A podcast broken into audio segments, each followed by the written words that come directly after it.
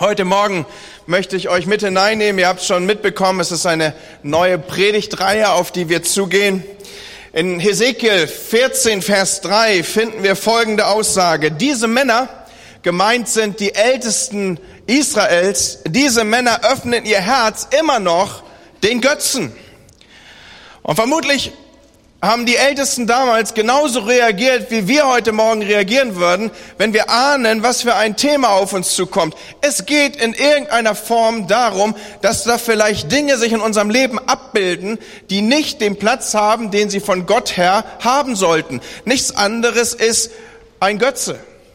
Und äh, wenn du heute Morgen hier bist und auf dich kommt diese Botschaft zu, dann wird es dir vielleicht ähnlich gehen wie damals den Männern hier, von denen wir lesen in Hesekiel 14, Vers 3. Götzen an die Mensch, hör auf, ich bin seit ewigen Zeiten unterwegs in Gemeinde und äh, ich bin auch schon zwei, dreimal durchgegangen, so durch die Wohnung und habe äh, Schnitzereien, die ich nicht eindeutig zuordnen konnte, zur Seite getan, geschweige denn, dass ich mich jemals vor ihnen verbeugt habe oder irgendwie ein Räucherstäbchen dafür angezündet hätte. All das wirst du bei mir nicht finden. Wieso Götzen in meinem Haus, in meinem Leben wirst du derlei Dinge nicht finden. Aber ob das wirklich so ist, dem wollen wir ein wenig nachspüren, auch mit der neuen Predigtreihe, die wir heute Morgen hier beginnen. Und ich lade euch ein, euch mit auf die Reise zu geben, euch mit auf die Reise zu machen, mit auf die Suche zu machen, dem nachzuspüren, was hier vielleicht auch an Kraft, die aus Gottes Wort sich erwirkt, für dich drin ist. Als ich so darüber nachgedacht habe, wie wir diese Reihe starten und was die Gedanken sind, die ich damit verbinde, da ist ein Film in mir aufgestanden, neu aufgestanden, auch angeregt natürlich durch das Buch, das wir begleitend lesen. Und äh, dieser Film ist Der Herr der Ringe. Wer von euch kennt Herr der Ringe, dieses das Buch oder den Film? Oh, das ist doch relativ überschaubar, wenn gleich eine große Menge. Ich könnte ja noch mal fragen und ich bitte dazu, die Augen zu schließen. Vielleicht hat der eine oder andere sich nicht getraut, dass er da ins Kino gegangen ist oder ihn zu Hause gesehen hat. Also in diesem Film Der Herr der Ringe, da gibt es einen Ring. Und dieser Ring ist der Ring des dunklen Herrschers Sauron oder Sauron, der eine Fähigkeit besitzt und äh, wer die Filme gesehen hat, ich habe sie mit hoher Begeisterung gesehen und verfolgt, der weiß, dieser Ring, er trägt eine Inschrift, die ungefähr so geht, ein Ring, sie zu knechten, sie alle zu finden, ins Dunkel zu treiben und ewig zu binden. Da, da, da. Wikipedia das ist sowas wie ein modernes Lexikon gestützt auf das Internet. Schreibt, wenn man diesen Ring eingibt oder Herr der Ringe eingibt, der Ring hat die Macht, seine Träger so zu verderben, dass sie schließlich Diener Saurons werden. Die Macht und der Einfluss des Rings auf den Träger sind so groß, dass selbst ehrbare Menschen in ihren Einfluss kommen, in den Einfluss dieses Ringes kommen und so unter Verderben kommen. Und es gibt tatsächlich Ihr wisst ja, dass dieses Buch eine, äh, wie soll man sagen, ein, ein, ein, eine Christologie im Hintergrund hat. Also der Schreiber Tolkien, der diese Bücher geschrieben hat, war ein, ein, ein gläubiger Christ, der hat viele Dinge, die sich anlehnen an das Reich Gottes in diese Situation, in seine, in seine Literatur hineingesteckt. Und so gibt es eine ganze Forschung, die sich mit diesem Buch beschäftigt oder diesen Büchern beschäftigt. Und so auch der Professor Tom Shippey, ein führender Tolkien-Forscher, er bezeichnet die Fähigkeit dieses Rings in diesem Buch, dass selbst Personen, die den Ring mit besten Absichten tragen, negativ beeinflusst werden als einen physischen Verstärker, der aus guten, reinen Sehnsüchten des Herzens, der, der die guten und reinen Motive, mit denen jemand unterwegs ist, so verstärkt, so überzeichnet, so groß macht, dass sie am Ende götzenähnliche Strukturen und Ausmaße annehmen in der Person dieses Trägers. Und wer den Film kennt, der weiß jetzt, dass da etliche sind, die, die äh, mit besten Motiven und Absichten unterwegs sind und dann kommen sie unter den Einfluss dieses Ringes und ihre guten Motive, ihre guten Absichten, die werden so verstärkt, dass sie am Ende eine Karikatur ihrer selbst sind. Sie sind ihrem Auftrag so verpflichtet, sie sind so verbissen dabei, sie, sie sind so dran, das umzusetzen, dass sie auf einmal Dinge, die für sie vor, unvorstellbar waren, über Bord werfen. Und sie fangen jetzt an zu lügen, obwohl das doch eine Festlegung war, dass sie das nie tun würden. Aber im Sinne des Auftrages heiligt auf einmal der Zweck die Mittel. Und so werden sie zunehmend stärker, kommen sie unter dieser Einfluss, werden korruptiert. Und am Ende sind sie ein Schatten ihrer selbst. am Ende vom Weg abgekommen. Das vermeintlich Gute genommen, gefasst, gesucht, mit reinen und lauteren Motiven unterwegs, aber das Gute hat sich so überzeichnet in ihrem Leben, dass sie am Ende weggleiten und das, was eigentlich der Sinn war, aus dem Fokus gerät. Wenn wir heute Morgen dieses Thema nehmen, dann tun wir das natürlich vor dem Hintergrund der Bibel und nicht vor dem Hintergrund von Tolkien. So, wenngleich da gute Anleihen möglich sind. Die zehn Gebote, sie führen uns ganz, ganz zentral in den wichtigsten Moralkodex, auf den wichtigsten Moralkodex zu, den diese Erde kennt. Und gleich das erste Gebot heißt, ich bin der Herr, dein Gott. Du sollst keine anderen Götter neben mir haben. Gott macht also gleich am Anfang, da wo es ihm um sein Volk geht und um die Situation mit seinem Volk, wo er abgebildet wissen will, wie soll ich und mein Volk, wie sollen wir zusammen unterwegs sein, da haut er gleich am Anfang mal so einen richtigen Flock ein und sagt, passt auf Leute, keine anderen Götter neben mir. Und so wir denken vielleicht, andere Götter, der Fachbegriff dafür wäre Götzen, andere Götter müssen irgendwie was Schlechtes sein. Wir glauben, die müssten irgendwie finster oder erschreckend sein. Oder zumindest irgendwie schlecht geschnitzt oder was auch immer wir da vor unserem inneren Auge aufstehen sehen. Irgendwie wie diese heidnischen Gottheiten, über die wir uns so souverän erheben können. Dem wir natürlich niemals huldigen würden. Aber Freunde, dieses Bild eines anderen Gottes, dieses Bild von Götzen, das stimmt nur in den seltensten Fällen. Je respektabler, je angesehener das Ziel ist, dass wir verfolgen, die, das Ziel ist, auf das wir zusteuern, der Inhalt ist, den wir in unserem Leben markieren, je angesehener dieser ist, wie hehrer, wie, wie, wie höher angesehen vielleicht auch in der gesellschaftlichen Umgebung, desto größer die Gefahr, dass genau das, wo alle sagen, ja super, dass er sein Leben da reingibt, super, dass er sich da investiert, super, dass er jenes macht, je, je, je angesehener, respekt je respektabler dieserlei Dinge sind, desto größer die Gefahr, dass sie den Platz einnehmen in unserem Leben, der eigentlich Gott gehören würde. Und ich möchte, dass ihr euch das merkt. Denn nur so, über diesen Ansatz, kommen wir vielleicht auch unentdeckten Götzen und Göttern, anderen Göttern neben Gott auf, in unserem Leben auf die Spur. Solange wir denken, das handelt sich um irgendeine Schnitzfigur, die wir von irgendeiner Reise mitgebracht haben oder die uns irgendein Zöllner zugesteckt hat, solange sind wir nicht in Gefahr, Leute.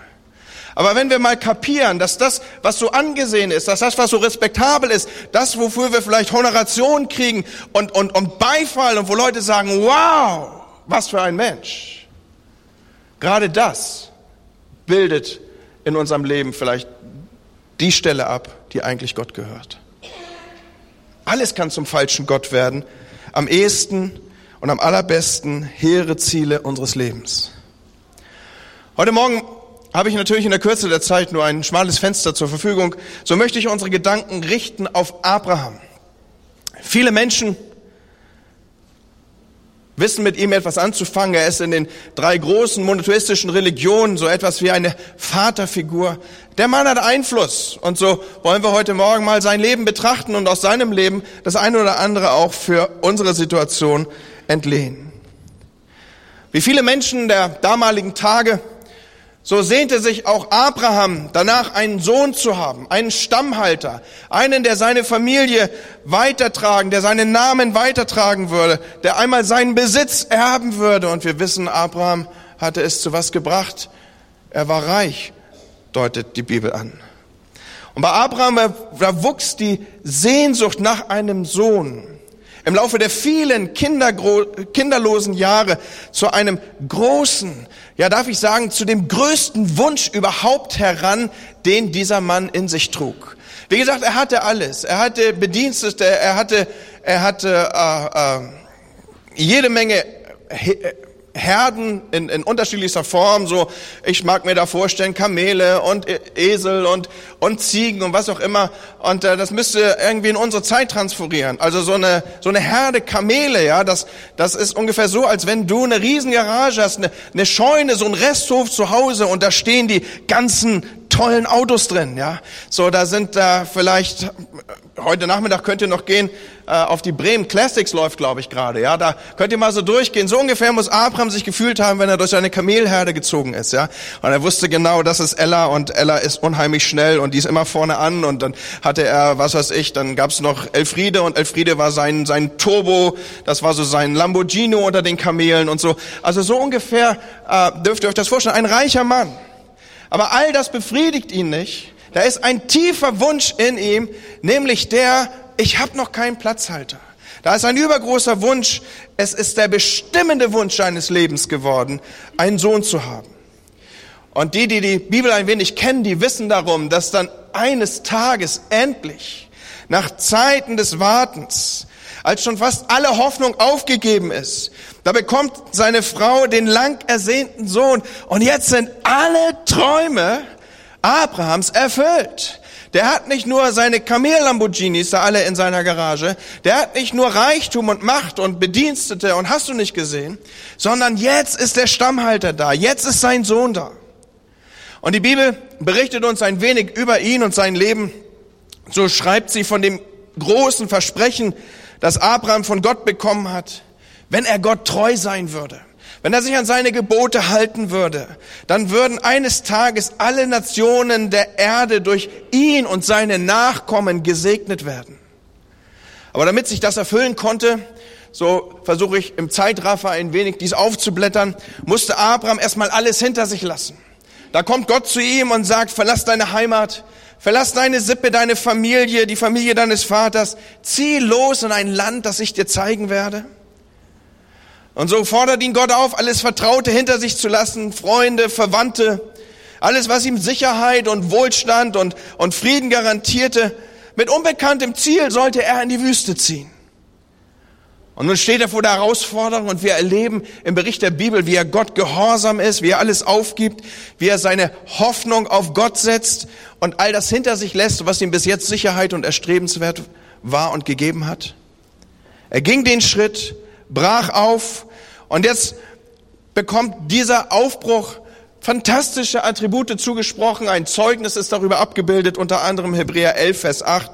Durch den Glauben wurde Abraham gehorsam, als er berufen wurde, in ein Land zu ziehen, das er erben sollte. Und er zog aus und wusste nicht, wohin er käme. So Gott hatte ihm seine bisherigen Ziele genommen und schenkte ihm jetzt eine neue Hoffnung. Und diese neue Hoffnung, die war stark mit dem sehnlichsten seiner Wünsche verbunden, nämlich einen Sohn zu haben. Alle Völker der Erde sollten durch seine Nachkommen gesegnet werden. Folglich zieht er natürlich im Gehorsam aus. Folglich lässt er natürlich alle Sicherheiten und Dinge hinter sich. Folglich ist er unterwegs, aber mit einer in ihm keimenden Hoffnung.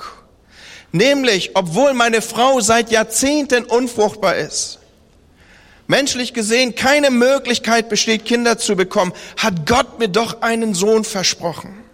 Und ich kann mir vorstellen, vielleicht war es auch so eine Art, und ich darf diesen Begriff mal gebrauchen, in Anführungsstrichen, so eine Art Kuhhandel. Gott, ich gehe los. Ich lasse alles hinter mir. Ich, ich werde meine Sicherheiten aufgeben. Ich lasse meine Familie hinter mir. Ich gehe von mir aus auch auf eine, in ein Land oder in, in, in eine Richtung, wo ich überhaupt nicht weiß, wo ich lande. Also ich weiß nicht, wie ihr so gestrickt seid, ja, aber wenn ich zu meiner Frau sage, Schatz, wir machen Urlaub, dann ist die erste Frage, wo denn? Und wenn ich dann sagen würde, weiß noch nicht, aber wir fahren erstmal los, das ist nicht ihr Spezialgebiet. Sie möchte sich vorher erträumen, wie der Strand aussieht und wie lang sie da langlaufen kann. Es gibt da Leute, die, die, die an der Stelle anders veranlagt sind. Ich weiß nicht, wie es mit Sarah aussah oder Abraham, aber, aber hier geht es ja auch nicht um Urlaub, ja. Der sollte wirklich ausziehen und nicht wieder zurückkehren. Und das Ganze vor dem Hintergrund, ja, mal gucken, wo es hingeht. Das machen nur die wenigsten. Aber er geht los. Und ich habe mich gefragt, was hat ihn denn bewegt? Und ich glaube, das ist so eine Art Kuhhandel gewesen, im, im, im, im, im Anführungsstrichen, dass er sagt, aber Gott, du hast mir ja gesagt, da kommt noch was. Da, da ist ja noch ein Sohn, den du mir versprochen hast. Und, und ich möchte, dass ihr das versteht. Das war sein übergroßer Wunsch. Dafür war er bereit, alles aufzugeben. Wenn nur das eintreten würde, dass, dass ich das sehen würde, in mir sollen gesegnet werden alle Nationen, das bedeutet doch, dass ich einen Sohn bekommen werde. Und folglich konnte er wohl davon ausgehen. Aber wir wissen, aus Jahren wurde, wurden Jahrzehnte. Und es fiel Sarah und Abraham immer schwerer, an dieser göttlichen Verheißung festzuhalten. Und schließlich, so lesen wir, als Abraham über 100 und Sarah über 90 war, da wurde ihnen dieser versprochene Sohn geschenkt.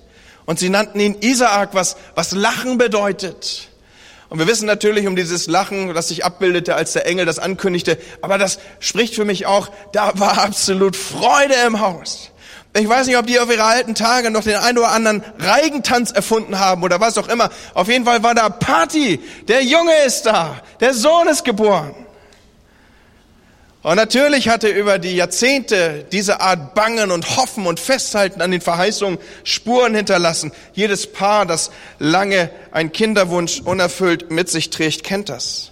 So kann ich mir vorstellen, auf der einen Seite war da der Glaube von Abraham in irgendeiner Weise gefestigt und vertieft, indem er festhielt. Andererseits hatte diese, hatten diese Jahre der Kinderlosigkeit, aber auch den Wunsch nach einem Sohn, den Wunsch nach einem Kind ins Unermessliche steigen lassen. Könnt ihr euch das vorstellen? Das war, das waren seine bestimmenden Gedanken. Damit schlief der Mann ein und damit stand er wieder auf. Und er wusste Jahr um Jahr, ich werde älter. Was ist mit dem Sohn? Gott, du hast mich gesegnet. Ich habe meine Kamel-Ferraris. Ich habe all das. Gott, ich weiß darum. Und Lot zur Rechten, ich zur Linken und Reichtum und Wohlstand. Und was ist mit meinem Sohn, Gott? Das war, das war das bestimmende Element in seinem Hirn. Er konnte nichts anderes mehr denken, ventilieren. Und ich vermute, der Großteil seiner Gebete war so ein bisschen Dankbarkeit. Und der Rest war bis zur Decke auch dieses Saales gefüllt mit, aber bitte, da war doch noch was mit dem Sohn. Niemals, glaube ich, ich drücke das natürlich im Zusammenhang dieser Predigt aus, hatte sich jemand ein Kind mehr gewünscht als Abraham. Er hatte alles aufgegeben und wartete.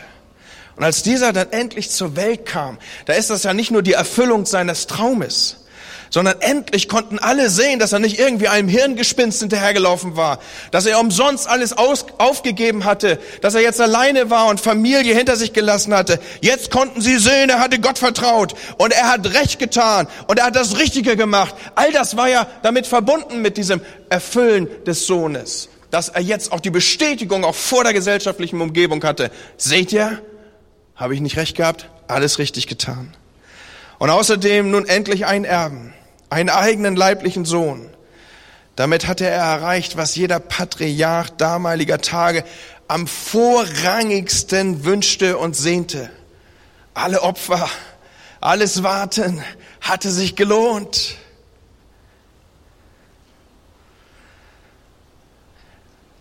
Aber war es ihm bei all dem Warten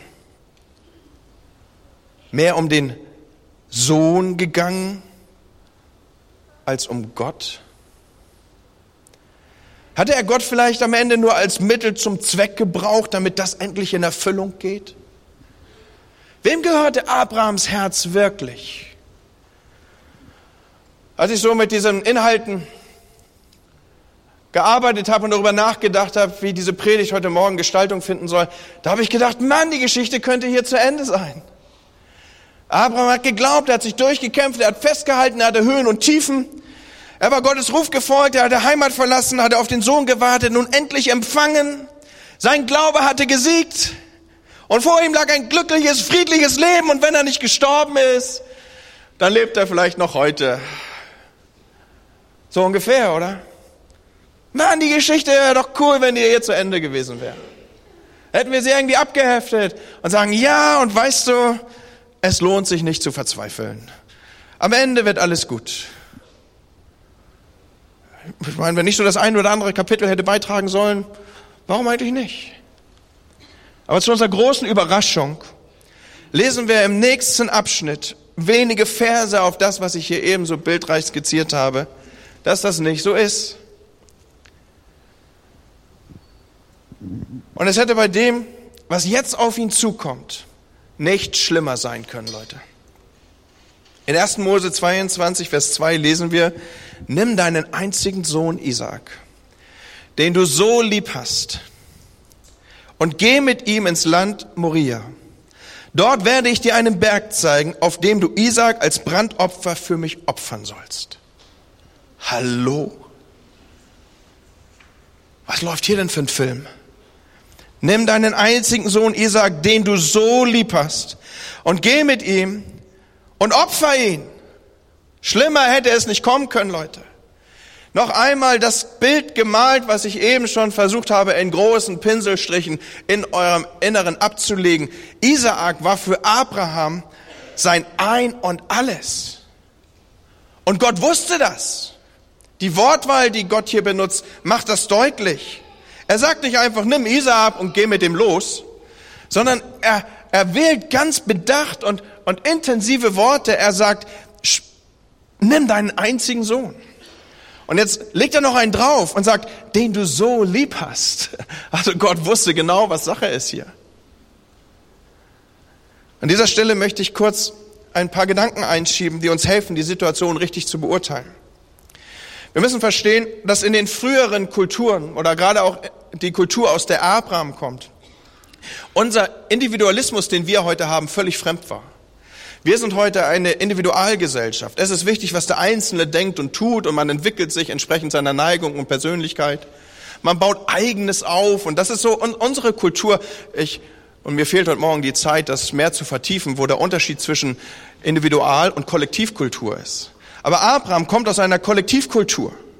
Und diese Kollektivkultur, das bedeutet für ihn, dass sich die Hoffnung und der Träume der Menschen nicht um um persönliches Vorankommen und persönliche Erfolge äh, dreht, sondern dass, dass man nicht nach der eigenen Bedeutung und nach dem eigenen Wohlstand sucht, sondern da man innerhalb einer Familie lebte und ohne Familie nicht existieren konnte und wollte, strebte man immer nach dem Wohl des Ganzen. Man strebte immer nach dem Wohl der Familie. Die Familie war das Wichtigste, viel wichtiger als das einzelne Leben, das ordnete sich darunter. Viel wichtiger noch als das eigene Leben. Die Familie, sie war das höchste Gut überhaupt. Und war die Ehre der Familie beschädigt, so waren wirklich Schwierigkeiten programmiert. Wir wissen heute immer noch von Gesellschaften, in denen diese Familienehre, wir wissen immer noch von Kulturen, in, diese in denen diese Familienehre eines der höchsten Güter ist. Wir wissen von Ehrenmorden und all diese Dinge, die dadurch zustande kommen, dass der Ruf der Familie geschädigt ist. Etwas, was unserer Individualgesellschaft nur schwer zugänglich ist, das verstehen wir nicht. Aber aus der Perspektive eines Menschen, der aus der Kollektivgesellschaft kommt, der versteht, dass Brüder losgehen, um die Schande der Schwester oder was auch immer zu rächen, um damit Familienehre wiederherzustellen. Wir in unserer Individualgesellschaft verstehen das nicht. Aber aus dem Blickwinkel einer Kultur, einer Kollektivgesellschaft macht das Sinn. Und dazu kam dann noch das Erstgeburtsrecht, wonach der ältere Sohn den Großteil des Erbes erhielt, um die Position der Familie in der Gesellschaft langfristig zu sichern. Mit dem Erstgeborenen setzte sich die Familie im Sinne des Wortes fort. Und so war der Erstgeborene quasi eine Art Synonym für die ganze Familie. Ich denke, ich darf voraussetzen, dass viele von euch die Geschichte erinnern, wie Israel sich aus Ägypten herauslöst. Ihr wisst um die letzte Plage, die da war. Die letzte Plage, die letzte große Strafe, die letzte große schreckliche Strafe war die, der Engel des Herrn tötete alle Erstgeburt. Was wir hier erleben, ist die Sünde jeder Familie und die Sünde des ganzen Volkes hatte den Erstgeborenen, hatte den Fortbestand der Familie, so darf ich ausdrücken, äh, das, das Lebensrecht geraubt. Und wie konnte das sein? Wie kann man das verstehen? Nur vor dem Hintergrund, dass man Erstgeborene mit der ganzen Familie gleichsetzt. Und so wurde die ganze Familie über den Erstgeborenen bestraft. War Sünde in der Familie, wurde dies gesühnt über den, der wie kein anderer die Familie verkörperte, nämlich den Erstgeborenen. Dieser Gedanke findet sich immer wieder in der Bibel. So zum Beispiel, äh, dass das Fortbestehen der Familie das ja geregelt ist über den Erstgeborenen, zunächst mal ganz grundsätzlich in Gottes Hand lag. Deshalb musste alle männliche Erstgeburt in Israel auch bei Gott ausgelöst werden durch ein Opfer. So, ich mache die Klammer wieder zu. Ohne diesen historischen ähm, Hintergrund, unter diesen kulturellen Hintergrund ist die Geschichte von Abraham im tiefen Sinne gar nicht zu verstehen. Und jetzt nehme ich euch wieder auf Abraham mit zurück. Wäre Abraham irgendwie aus durch eine Stimme aus dem Schlaf gerissen worden, die da Folgendes aussagte, Abraham, steh auf, geh ins Nachbarzelt und töte Sarah, dann hätte er sich wahrscheinlich zwei, dreimal geschüttelt, hätte gedacht, oh, oh, oh, das dritte Glas Wein lasse ich nächstes Mal lieber weg, dann schlafe ich auch besser und habe nicht so blöde Träume. Denn Gott hätte niemals etwas befohlen, das im Widerspruch zu all seinen Ordnungen oder Bestimmungen stand. Aber als Gott ihm mitteilte, und jetzt wird gleich deutlich, warum ich diesen kleinen Einschub eben gemacht habe, als Gott ihm mitteilte, dass das Leben seines Erstgeborenen verwirkt war, da verstand Abraham die Logik Gottes. Es musste etwas mit Sünde zu tun haben. Etwas war falsch. Etwas ist richtig falsch gerade. Gott, was ist das? Was läuft hier falsch in meinem Leben? Dass du dass, dass der Fortbestand, dass du, mein, dass du meine Linie tilgen willst, dass du Strafe suchst an meiner Familie, dass du meinen Erstgeborenen antastet. Was ist falsch, Gott? Schaut mal, Gott hat ihn nicht beauftragt, in das Zelt von Isaak zu schleichen und den Grund, irgendwie den Jungen grundlos umzulegen, sondern Abraham war ganz klar, in dem Zusammenhang, in dem er denken musste, vor dem Hintergrund seiner kulturellen Herkunft, Gott verlangt hier ein Opfer. Deswegen fängt er auch gar nicht an, mit ihm zu diskutieren. Abraham wusste, es geht hier um Sünde. Sünde, die mich von Gott trennt. Irgendwas ist richtig falsch gerade in meinem Leben. Ich bin zwar auf der Spur, rein äußerlich, ich halte vielleicht alle Gebote, ich bin in der Norm dessen, was abgebildet ist, was von einem guten, ich darf das mal übertragen, Christenmenschen, Juden, Gottgläubigen zu erwarten ist. Irgendwas ist falsch. Was ist das, Gott? Und wir lesen, sie kam an den Ort, von dem Gott zu Abraham gesprochen hatte. Auf dem Berg dann baute Abraham einen Altar und schichtete die Holzscheite auf. Er fesselte Isaak, legte ihn auf den Altar oben auf den Holzstoß. Schon fasste er nach dem Messer, um seinen Sohn zu schlachten. Ich lese auch 1. Mose 22 ab Vers 9. Da rief der Engel des Herrn vom Himmel her, Abraham, Abraham. Ja, erwiderte dieser. Und der Engel rief, halt ein, tu dem Jungen nichts zu Leide. Ich weiß, dass du Gott gehorchst. Du warst bereit, mir sogar deinen einzigen Sohn zu opfern. Als Abraham aufblickte, sah er einen einzelnen Schaf Bock, der sich mit seinen Hörnern im Gestrüpp verfangen hatte. Er ging hinüber, nahm das Tier und opferte es anstelle seines Sohnes auf dem Altar. Ich will gar nicht so sehr eingehen auf diese Szene jetzt.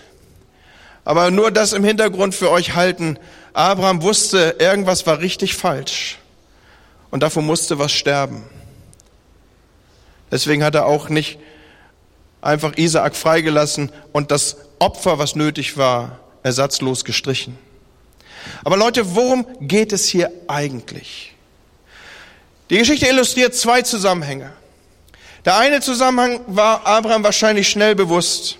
Bei dem anderen glaube ich, dass das eher ein Prozessgeschehen war. Vermutlich stand für Abraham ganz schnell fest, dass Isaaks Opfer ihn lehren sollte, dass er Gott mehr liebt als seinen Sohn. Am Ende der Geschichte sagt der Engel des Herrn, nun habe ich erkannt, aus der Elberfelder Übersetzung lese ich jetzt, dass du Gott fürchtest. Gott zu fürchten ist im biblischen Sprachgebrauch nichts, was mit Angst zu tun hat, sondern es beschreibt einfach eine umfassende Hingabe an Gott.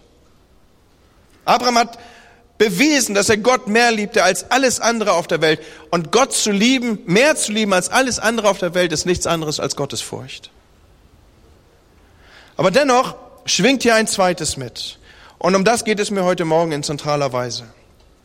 Gott hat Abraham nicht nur deshalb auf die Probe gestellt, weil er herausfinden wollte, wer und wen liebt er mehr, sondern ich glaube, und da müsst ihr mir ein wenig folgen in diesen Überlegungen, Gott schickt Abraham auf einen harten Weg der Prüfung, weil er an einen Mechanismus ran will, den er sieht in dem Leben von Abraham. Er sieht da eine Spur abgebildet, von der er weiß, sie wird über kurz oder lang Abraham aus dem Zentrum herausführen, wo er sein sollte. Er will seinen Glauben läutern. Er will etwas mit dem Glauben von Abraham machen. Und er will ihn aus der Sünde rausführen, die er im Leben von Abraham sieht. Er will diese raustilgen. Er schickt ihn auf dieser Bergwanderung. Und Bergwanderungen sind immer anstrengend, Leute. Er schickt ihn diesen anstrengenden Weg, weil er will etwas aus seinem Leben herausschleifen. Er will einen Mechanismus bloßlegen. Er will etwas grundlegend verändern im Leben von Abraham. Ich darf das nochmal aufrufen, was ich schon skizziert habe. Abrahams Denken über die Jahrzehnte war sowas von fokussiert auf diesen Sohn, auf diesen großen Wunsch, auf, auf die Familie. Und schaut, früher war das Reden Gottes für Abraham am wichtigsten gewesen. Doch jetzt hatte sich das eingetauscht durch die Sorge und das Wohlergehen des Sohnes.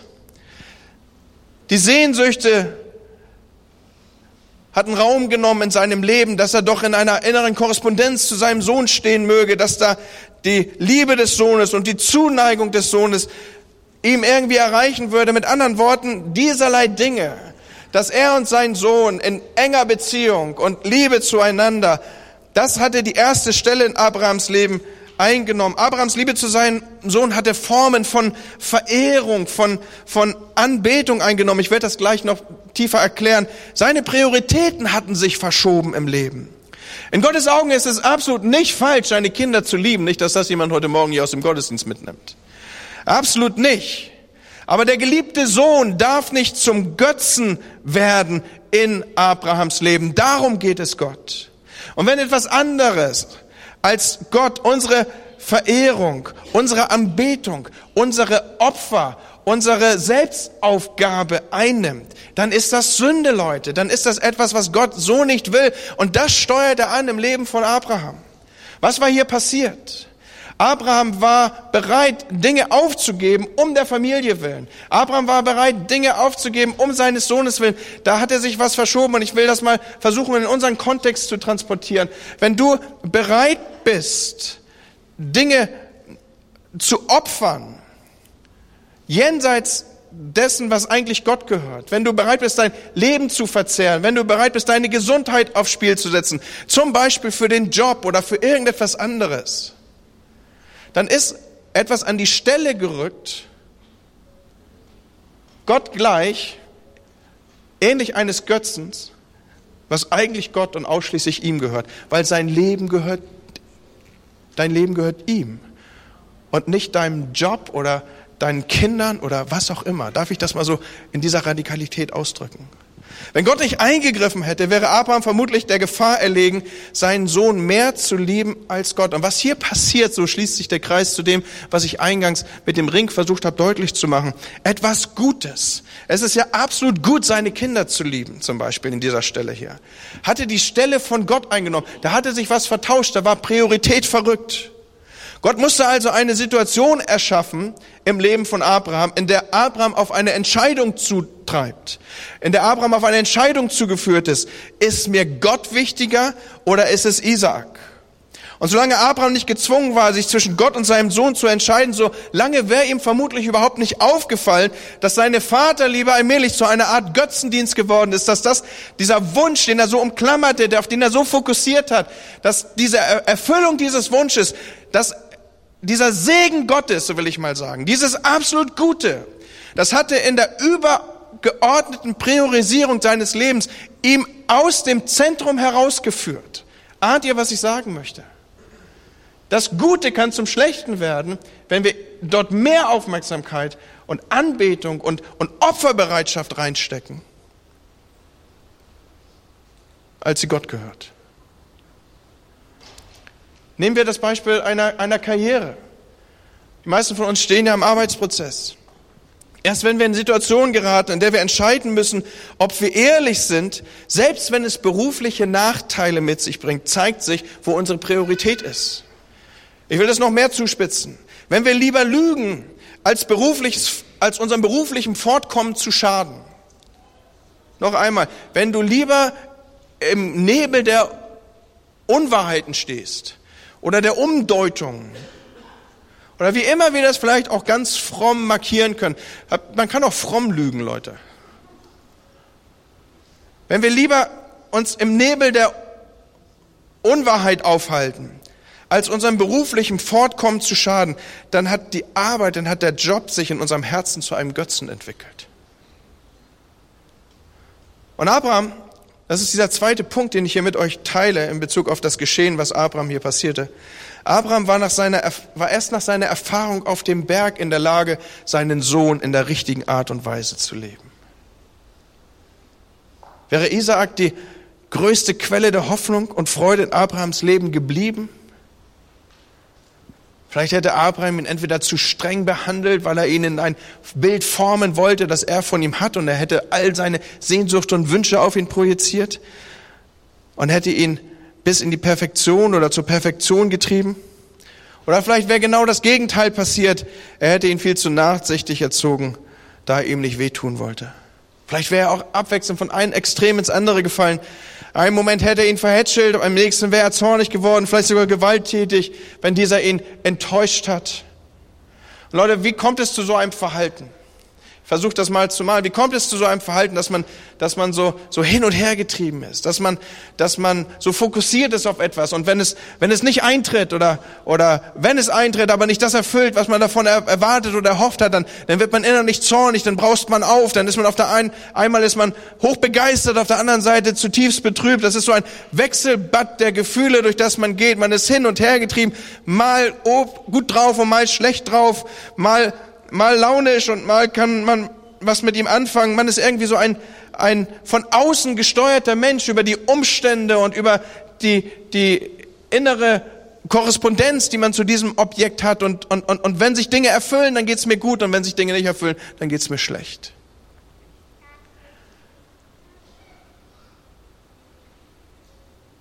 Wenn das deine Lebenssituation abbildet, dann möchte ich heute Morgen mal sagen, es könnte sein, dass es darauf zurückzuführen ist, dass du von einem Götzen versklavt bist, der mit dir sein Spiel treibt. Dass Isaak ihn liebte und erfolgreich war, wäre Abrahams Lebensinhalt geworden und es hätte seinen Selbstwert bestimmt. Ja, mein Sohn, der ist erfolgreich. Und weil der so gut ist, bin auch ich gut drauf. Oder wenn Isaac ihm nicht gehorcht oder enttäuscht hätte, dann wäre er wütend geworden, verzweifelt, deprimiert. Schaut mal, seine Stimmungslage war abhängig von dem, wie, es, wie Isaac war. Sein ganzes Leben war bestimmt durch diese Konstellation.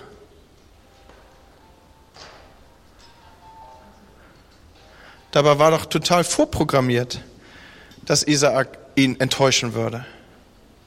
Niemand kann immer nur gut sein und immer alles nur richtig machen.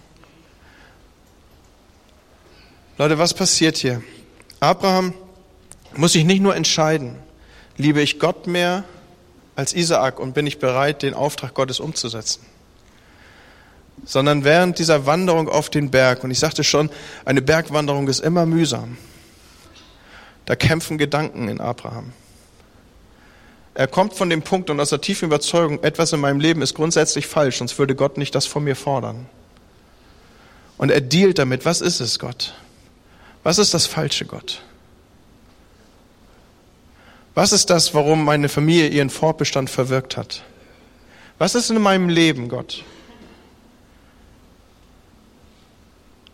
Dass du dieses Urteil über mich fällst.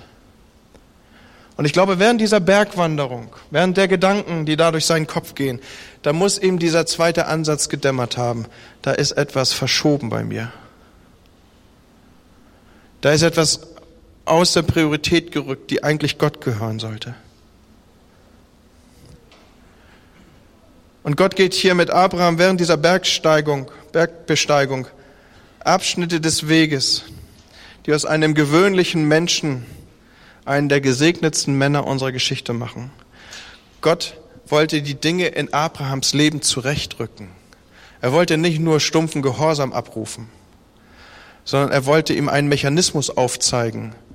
Er wollte ihm aufzeigen, Abraham, ich beobachte bei dir über die Jahre, dass dein Fokus nicht mehr ich bin, sondern der ist gerichtet auf, auf die Erfüllung, auf, auf, auf diesen Traum, der für dich in Erfüllung gegangen ist der, der Wunsch, der sich für dich abgebildet hat, der in Erfüllung gegangen ist.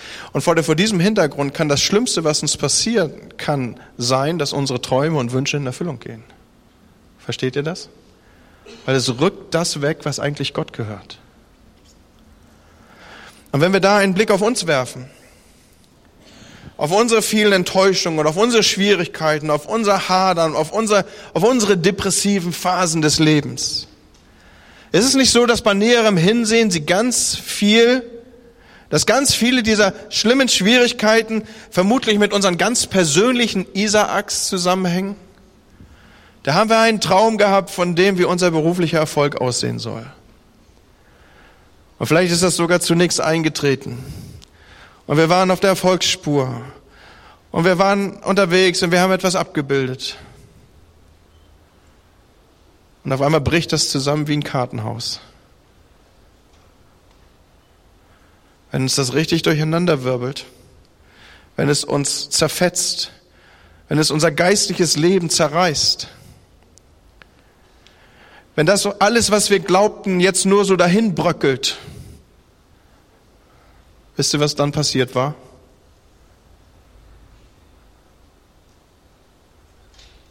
Dann war es ein Götze in unserem Leben. Und Gott hat was richtig Gutes gemacht, dadurch, dass dir das unter den Fingern zerbröselt ist.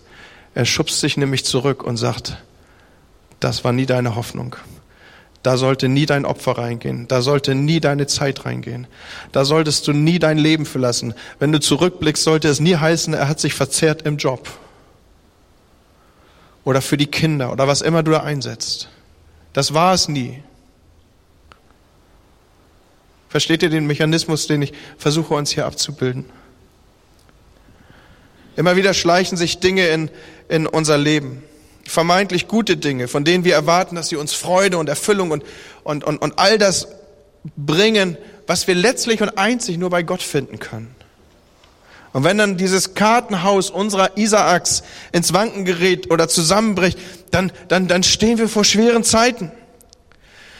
Und wenn das passiert, und es wird passieren, es wird vielleicht passieren in den nächsten Wochen, dass Gott kommt und das auseinander nimmt, auch durch die Verkündigung, die wir hier ansteuern. Dann haben wir die Möglichkeit, in, auf zweierlei Weise zu reagieren. Und wenn ich das ausspreche, habe ich einen prophetischen Eindruck, dass hier jemand unter uns ist, der, der sein ganzes Leben in einer schwierigen Situation gelebt hat, der aus einer schwierigen, engen familiären Hintergrund kommt, der Mangel und Armut gelitten hat in seiner Kindheit und der einen inneren Schwur gesetzt hat, das wird mir nie wieder passieren und der jetzt Sicherheiten und Reichtum angeschafft hat. Und er ruht jetzt auf einem gesunden finanziellen Polster. Und Gott sagt dir, du Narr, ich bin der, der entscheidet, wann es zu Ende ist. Was willst du mit all deinem Reichtum? Denk mal drüber nach. Das war ein Impuls vom Heiligen Geist. Es stehen dir zwei Möglichkeiten offen. Du kannst bitter werden und der Verzweiflung Raum geben, die du für berechtigt hältst. Denn schließlich hast du Jahre investiert. Denn schließlich hast du dein Leben ein Stück gelassen, deine besten Jahre hast du an der Stelle gegeben, um das aufzubauen, was jetzt zerstört wird. Vielleicht hast du jahrelang, so sagst du dir, habe ich, was habe ich alles für diesen Mann, was habe ich alles für diese Frau getan und jetzt zahlt sie es mir auf diese Art und Weise heim. Und in unserer Not und um uns ein wenig Erleichterung zu verschaffen, halten wir es jetzt für legitim zu lügen oder die Unwahrheit oder die Wahrheit nur selektiv rauszulassen, zu betrügen, vielleicht uns zu rächen. Und manch einer wird jetzt so, wie er nie sein wollte und wirft alle seine hehren Prinzipien über den Haufen. Und er sagt, ich habe es mir verdient. Jetzt bin ich mal dran. Jetzt geht's mal um mich. Ich muss jetzt mal an mich denken. Und merkst du was? Du bist was, du bist jemand auf die Spur gegangen. Da ist ein Götze in deinem Leben, der sich aufbrichtet. Oder wir flüchten uns in Mutlosigkeit und Resignation. Was immer da passiert, wenn diese Dinge in uns aufstehen, wir, ein Götze hat uns im Griff. Oder aber es geht auch anders. Wir können wie Abraham reagieren und den Berg besteigen. Das ist ein mühsamer Weg, Leute. Ich sage nicht, dass das ein leichter Weg ist. Und unterwegs könnte folgendes Gebet in unserem Herzen aufsteigen. Jesus, ich fürchte, du verlangst gerade von mir, du legst deinen Finger gerade auf eine Situation, auf ein Momentum, auf eine Wichtigkeit meines Lebens. Und du sagst mir, ich soll darauf verzichten. Und es ist etwas, ohne das ich mir mein Leben gar nicht vorstellen kann. Es ist mein Lebensinhalt. Aber solange ich nur dich habe, kann ich alles entbehren. Ich spreche es mal so aus. Du bist mein Reichtum. Du bist meine Gesundheit. Du bist die Quelle meiner Liebe. Du bist meine Sicherheit. Du bist meine Ehre. Dich werde ich am Ende nie verlieren. Und Freunde, erst wenn Jesus alles ist, was uns geblieben ist, wenn alles andere potenziell gehen darf, dann kannst du erfahren, dass er dir auch alles gibst, was du brauchst. Hast du diesen Punkt? Erst wenn Jesus alles ist, was dir bleibt, wenn alles andere weg sein darf. Wenn du sagst, oder dich nicht nur so einrichtest, dass du sagst, ja, der Glaube ist ein, ein wichtiger Punkt in meinem Leben, aber ich stelle ihn neben die allen anderen wichtigen Dinge. Und da ist Familie und da ist Job und da ist Ehre und da ist Auskommen und da ist Anerkennung. Und dann kommt Gott und du hast das wie so eine Reihe von Vasen auf deiner inneren Anrichte. Leute, was Gott mit dieser Verkündigung will die nächsten Wochen ist, dass die ganzen anderen Vasen wird er dir von deiner Anrichte fegen.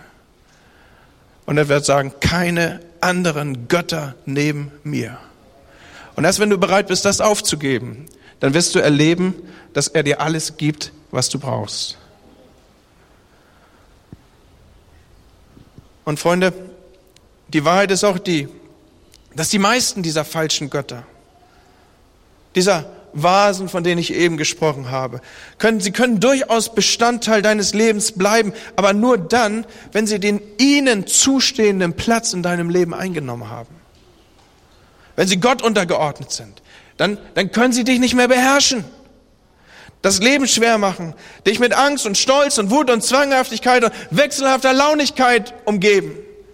Weil du bist nicht mehr abhängig in deinen Gefühlen von diesem und jenem und wie gerade einer reagiert oder ob du im Job gut oder schlecht drauf bist oder ob man dich gesehen hat oder bei der Vergabe der Gehaltserhöhung wieder übergangen hat. Und Leute, es wäre falsch zu glauben, jetzt aus dieser Geschichte nur zu lernen, ich müsste bereit sein, den Götzen loszulassen. Die Bereitschaft als solches wird es nicht machen. Abraham musste wirklich bis an den Punkt gebracht werden, dass er sagt, ich, ich, ich bring's weg, ich töte es, ich, ich will es nicht. Erst das, der tatsächliche Entschluss, nicht nur die Bereitschaft, sondern der tatsächliche Entschluss, ich darf das mal so benutzen, das Wort, den Götzen zu töten, brachte ihn an den Punkt, dass die Prüfung bestanden war. Nur dann können Dinge gefahrlos Teil unseres Lebens bleiben, wenn sie wirklich keine Götzenfunktion mehr innehaben. Und erst wenn wir bereit sind, ohne diese Dinge und ohne diese Person und ohne diese Umstände weiterzuleben, erst dann werden wir mit ganzem Herzen sagen, Gott, ich kann ohne das leben. Es macht mir nichts, solange ich nur dich habe. Gott, ich komme ohne das aus, solange ich nur dich habe. Erst dann, Freunde, nochmal, nimmt diesen Punkt bitte. Erst dann, wenn du ganz frei sagen kannst, ich brauche das alles nicht mehr. Und nicht nur irgendwie aus einer kognitiven Überlegung heraus, sondern wo du die Dinger wirklich tötest, wo du sagst, ne, brauche ich nicht. Kannst du haben. Hier ist es. Erst dann bist du wirklich frei und hast den Götzen vom Thron gestürzt. Und so ist meine Frage heute Morgen, und diese Frage wird sich wiederholen die nächsten Wochen. Und unser Gebet als, als Leute, die diese Reihe hier vorbereitet haben, ist, dass es Gott und seinem Heiligen Geist gelingen möge, deine ganz persönlichen Isaaks in deinem Leben zu entlarven. Und ich sage dir was an diesem Morgen, es wird keinen anderen Weg geben, als dass du mit deinem ganz persönlichen Isaak den Berg besteigst. Es werden schwierige Wochen für dich werden. Bring am besten Leute und Freunde mit, die dich begleiten. Weil es werden schwierige Wochen für dich werden. Du wirst einen Berg erklimmen. Am Ende wird es so sein, dass du deinen Isaak opfern musst. Aber nichts anderes bringt dir die Freiheit und bringt Gott an die Stelle, die ihm gehört. Und so ist die Frage, was ist dein ganz persönlicher Isaak? Was ist dein Isaak? Das ist die Frage, die ich über uns ausspreche. und von der ich bitte, dass der Heilige Geist sie tief abbildet in eurem Herzen. Wir wollen beten zusammen. Und Heiliger Geist, ich bete, dass du brütest über dieser Versammlung. Und ich bete, Herr, dass du das tust, was nur du tun kannst. Du hast gesagt, du hast den Heiligen Geist gesandt, dass er uns überführt von Sünde, Gerechtigkeit und Gericht. Und Herr, hier sind wir und haben dir anfangs unsere Herzen geöffnet, dass du unsere Götter entlarven kannst, dass du unsere Götzen zur Seite räumen darfst. Und ich bete, dass das geschieht, Herr, durch deinen Heiligen Geist, dass du deinen Punkt auf Dinge legst, wo du jedem von uns sagst, können wir mal über deinen Isaak sprechen wo deine Aufmerksamkeit, wo deine, deine Liebe, wo all das reinfließt in etwas Gutes. Und wo das passiert ist, dass ich aus dem Mittelpunkt gerückt bin. Heiliger Geist, ich rufe dich rein in die Gemeinde, in den nächsten Wochen genau das zu tun. Am Ende dieses Prozesses, am Ende dieser Bergwanderung, Herr, wollen wir als geläuterte Menschen vor dir sein. Wir wollen, dass du etwas gemacht hast mit unserem Glauben. Und wie wir es gesungen haben, Herr, am Ende soll es nur noch um dich gehen hier. Nichts anderes soll deinen Platz einnehmen in dieser Kirche. Nichts anderes soll deinen Platz einnehmen in unserem persönlichen Leben. Du bist der Herr. Keine anderen Götter neben dir. Wie gut sie auch aussehen, Herr. Mein Leben soll sich nicht opfern für irgendetwas daneben. Mein Leben gehört dir. Und wenn wir so vor Gott sind, möchte ich fragen, ist jemand hier heute Morgen, der sagt, habe gar nicht so richtig kapiert, was hier gesagt wurde, aber ich spüre irgendwie, ich muss mein Leben diesem Gott geben, weil ich gehöre ihm. Er hat einen Anspruch auf mich. Er ist der Herr Himmels und der Erde. Er ist der, dessen Leben, der sagt, dein Leben gehört mir. Er ist der, der einen Anspruch an mein Leben hat. Ist jemand hier, der heute Morgen sein Leben Jesus geben will, dann bitte ich dich, dass du mir deine Hand zeigst. Ich möchte gerne beten für dich. Und Gemeinde, ich rufe euch aus, bringt die nächsten Wochen Leute mit, dass sie sich bekehren hier, dass Götter aus ihrem Leben rauskommen, dass sie frei werden von dämonischer Macht. Bring sie mit. Wer ist hier heute Morgen? Dankeschön, ich habe die Hand gesehen. Ist noch jemand da, der sagt, mein Leben gehört Jesus. Ich will alles, wofür ich mein Leben bis jetzt verschrieben habe, wegtun und möchte mich zunächst mal zentral auf ihn ausrichten. Ist jemand da, der das ausdrücken möchte? Dann heb deine Hand. Vielen Dank. Dankeschön. Ich sehe die Hand. Und Vater, ich bete, dass dein Heiliger Geist in diesem Moment Dinge versiegelt, dass er sie festmacht und dass wir erleben, wie du in diesen Tagen, an diesem Tag, in diesen Wochen uns reformierst, Herr, als ganze Kirche, jeden Einzelnen. Herr, nimm diese falschen Gottheiten raus. Vertreibe die dämonischen Besetzungen, die sich dahinter verbergen in unserem Leben. Und wir richten dich auf als den, dem alle Anbetung gehört. Und ich bete für die, die heute Morgen eine Entscheidung getroffen haben, Herr, dass du sie festmachst, dass sie gewurzelt sind in dir und dass sie wachsen in der Gnade. Amen. Der Herr segne und behüte euch, er lässt sein Angesicht leuchten über euch und sei euch gnädig. Er erhebe sein Angesicht auf euch und gebe euch seinen Frieden. Amen. Ich wünsche euch einen schönen Sonntag, eine gute Woche. Gott mit euch.